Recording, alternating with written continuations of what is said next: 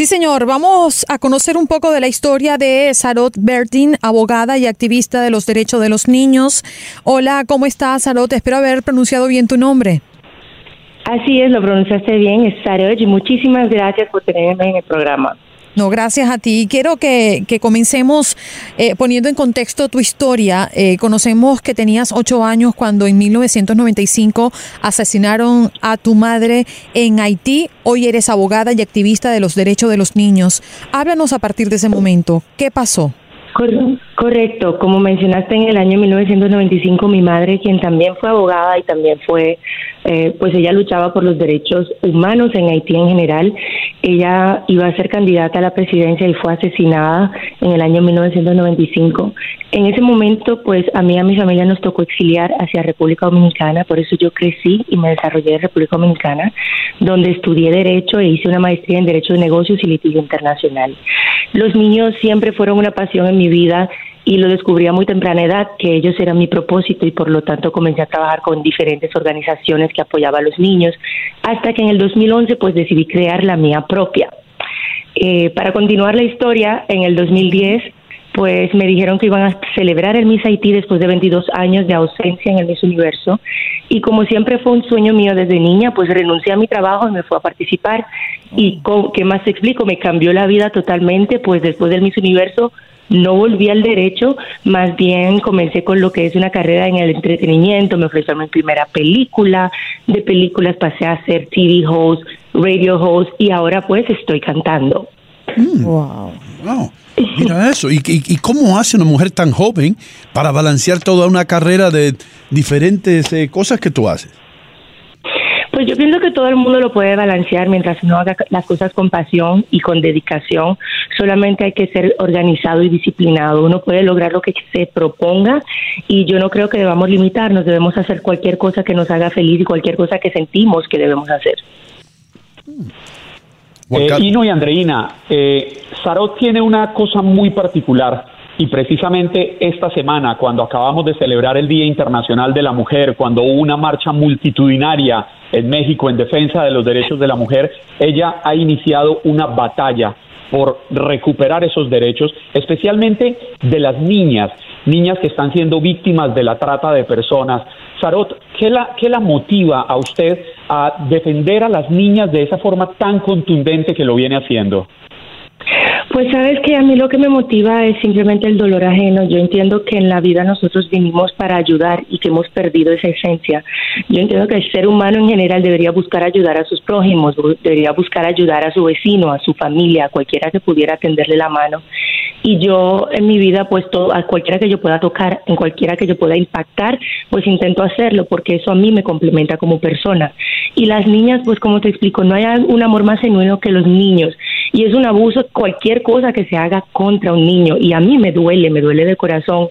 Y en la medida que yo pueda yo voy a seguir luchando y voy a seguir trabajando para más niños cada día.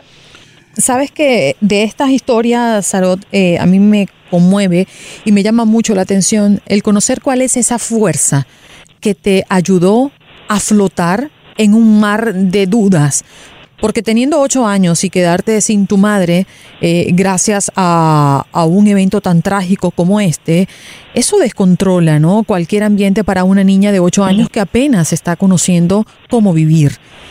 ¿Cuál fue ese apoyo? ¿Cuál fue esa fuerza que te ayudó? Pues la realidad es que yo entiendo que sí, que a los ocho años de edad obviamente yo sufrí mucho por la pérdida de mi madre, así como sufrió mi familia, pero ellos mismos fueron mi fuerza porque yo los veía llorar y los veía sufrir y yo decía, pues yo tengo que ser fuerte porque mis hermanitos necesitan a alguien que los apoye, ya no tienen a mi mamá. Y pues yo decidí ser esa persona para ellos, yo decidí ser la persona que pudiera hacer su apoyo. Y desde ese día no entendí cómo lo hice tan temprana, tan temprana edad, pero desde ese día yo entendí que pues mi vida iba a ser diferente. Y yo crecí no puedo quejarme, tuve una niñez muy bonita porque mi padre me dio todo lo que podía y él siempre fue muy unido con nosotros y trabajó arduamente para que todos estudiáramos, todos fuéramos al colegio, a la universidad. Pero la realidad es que yo no tuve una infancia normal. Yo, a mí desde pequeña no, no me interesaban las fiestas, no me interesaba juntarme tanto con los amigos, yo me preocupaba más por lo que yo pudiera ayudar a mi padre y a mis hermanos. Le pido excusa a mis compañeros de mesa, pero eh, me llama mm, poderosamente la atención. ¿Tu padre tenía pareja en ese momento? ¿Una figura materna ayudó a esta familia a seguir a flote, a salir adelante? No, mi padre nunca se volvió a casar. Hasta el sol de hoy mi padre no tiene pareja. Mm. Eh, yo espero que le encuentre a alguien, él es un hombre sumamente especial y él se lo merece, merece ser feliz y ya todos nosotros somos adultos. Y un día le pregunté y le dije, papá, pero ¿por qué tú nunca, nunca tuviste a alguien o nunca trajiste a alguien? él dijo, yo no quería que nadie se interpusiera entre nosotros. Él dijo que por más que una mujer lo pudiera amar a él, no le iba a tener el mismo amor a sus hijos. Mm. Sarot, muchos eh, eh, dominicanos te escuchan en la capital del mundo, en el Alto Manhattan. ¿Algún mensaje eh, o quieres tú relatarnos un poquito de cuál fue la, lo que te impulsó en la República Dominicana y cómo te ayudó este país a desarrollarte? Pues claro que sí, cada oportunidad que tengo aprovecho para agradecerle en general a la República Dominicana, que fue mi segundo hogar y que sigue siendo mi segundo hogar, por las oportunidades que le dieron a mi familia para volver a nacer, para volver a crecer y para desarrollarnos sumamente agradecida con todos los dominicanos y ellos lo saben que yo, Sarah Bertin, los amo de corazón. Obviamente, amo a mi país también, amo a Haití y represento a Haití a nivel internacional porque no importa donde yo viva, no dejaré de ser haitiana nunca. Pero República Dominicana siempre va a estar en mi corazón. ¿Alguna otra pregunta, Juan Carlos, Andaina? Sí, sí, y no, quería, quería preguntarle a Saros ¿Cómo enfrentar el miedo? Es inevitable. Usted, una mujer tan joven que a los ocho años, siendo una niña, perdió a su madre de una forma violenta.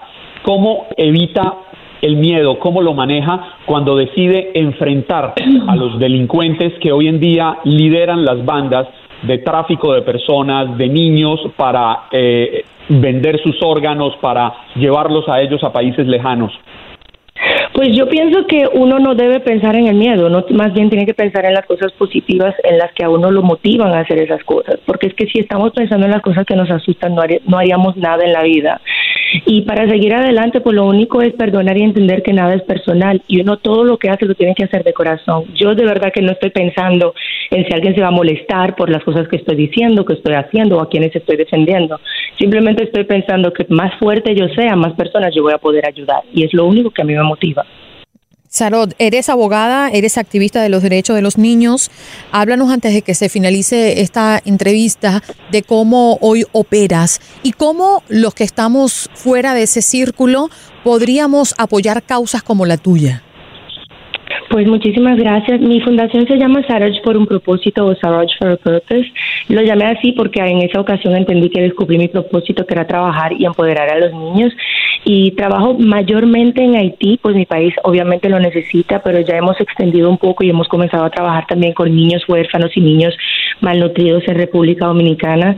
Y espero poder seguir creciendo como fundación, pues a través de la página de mi fundación, Saraj forapurpose.org o a través del correo gmail se pueden contactar con nosotros cualquiera que necesite más información y quiera saber de los programas que tenemos para los niños y cómo puede ayudar.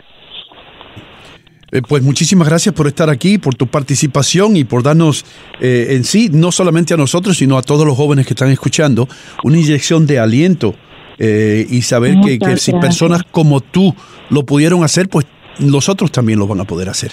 Gracias, mi Así mismo es, eso quiero, quiero ser una voz y que entiendan que todo lo que se puede en la vida, pero obviamente hay un trabajo detrás y una disciplina y todo lo pueden lograr, así que no dejen que les digan que no. Y claro está que encuéntrenme en las redes sociales como Saroj Bertín y en YouTube como Saroj, S-A-R-O-D-J, y no dejen de ver mi nuevo sencillo, bla, bla, bla, que les va a encantar. Bueno, qué bien. ¿eh? A ver si un día quieres venir a trabajar con nosotros en Buenos Días América. Muchas gracias, mi amor. Un placer, mi amor. Se, imagina ahí, ¿no? Dos bellas mujeres, Saros y Andreina, sentadas juntas compartiendo cabina. Dios mío, yo me mudo, me voy para Miami, no me importa el avión, el coronavirus, nada, me voy. Bueno, si tú, Juan Carlos, te quedaste mudo con ella sola, no te puedo imaginar con las dos. Muchas gracias, Sharon. Gracias. gracias. Deseamos, deseamos todo lo mejor en tu futuro. Muchas gracias. Right. Chao. Mm. Qué linda, ¿no? Sí. Qué, qué- qué manera tan bonita de expresarse y, y demostrarle al mundo entero que sí se puede, ¿no? Un caso más de, de, de superación que nos conmueve y nos encanta tener estas historias en Buenos Días América. Y también las fotos que yo vi de esa mujer preciosa. Mm. Sí. Vamos con otra mujer preciosa, Giselle. ¿Cómo tú estás? Bienvenida. Mm, buenos días, buenos días Andreina, Ino, eh, días. Juan Carlos. Eh, impresionante no escuchar la, la historia de esta muchacha y, y como dominicana agradezco el trabajo que ella también está haciendo. Eh, nada, eh, eh, también como ya Jaime se me adelantó un poquito, pero este eh, es justamente para, para este fin de semana ustedes cumplen los tres años al aire eh, de costa a costa, así que mis felicitaciones. 27 de marzo, para ser exactos. Sí, ¿eh? Bueno, el año pasado celebramos para el, el- el- para el 15. Sí, es no cierto. sé por qué. Eh, bueno, Sí. lo- lo- estamos, estábamos ansiosos de comer bizcocho. Uy. No, y no, no diga bizcocho, que para los mexicanos eso no es bueno. ¿Eso no es bueno para los mexicanos? No. No. ¿Y cómo se dice entonces No. una torta? ¿Un cake? Perdón. torta, pastel. Un ¿Un pastel? un pastel, sí. Oh, Dios mío. Pero este, no, eh, mi deseo pues eh, también era eso, de que nos pudiéramos juntar y compartir y, y celebrar ese, ese, ese tercer aniversario, pero Mm. por la situación que estamos pasando con el coronavirus, pues todo eso ya se, se quedó atrás. Bueno, pues ahí, me, ahí eh, me ahorro yo, me ahorro yo unos dolaritos con esa excusa del coronavirus. No podemos celebrar y no podemos comprar ningún tipo de cake, de torta, de pastel. No, Mm. no, no, pero, pero sí, no, habrán otras oportunidades, así que solamente agradecerles y pedirle a Dios que, que nos dé la salud a todos, que llegue la paz y la tranquilidad a, a- a nuestro país, a todos, porque son demasiados países que están con el mismo problema. Este, y que sigan adelante y que, que sigan dándonos información y, y- todo lo, lo bueno que, que nos dan todos los días. Hablando de, hablando de información, este fin de semana, las elecciones en tu país, ¿tienes algo que decirme de eso?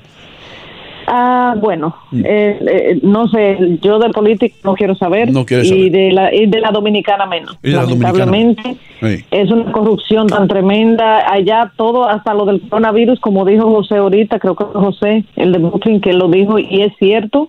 Allá están callados porque el domingo hay elecciones. El lunes entonces van a, explotar la, la información y van a declarar, porque yo he entendido, porque he sabido de muchas personas que sí hay eh, personas infectadas, que hay muchas, pero allá el gobierno está callado porque hay elecciones el domingo. Wow. Lamentablemente esa es la situación, mm, me da, no sé, me da pena, mi país, eh, no sé ni qué pensar, no tengo ni, ni siquiera por quién votar, no no tengo a nadie por quien por quien des- que, que quisiera, si pudiera, si tuviera la oportunidad de votar por alguien, no no no tengo absolutamente a nadie por quien votar. Wow, sería una, una pena que, que eso fuese cierto, ¿no? Que el gobierno eh, estuviese escondiendo la información o suprimiendo la información acerca de una enfermedad tan seria como el coronavirus para no interrumpir o para no influenciar las elecciones. Muchísimas gracias por tu participación, Giselle, y nosotros No, continuamos siempre.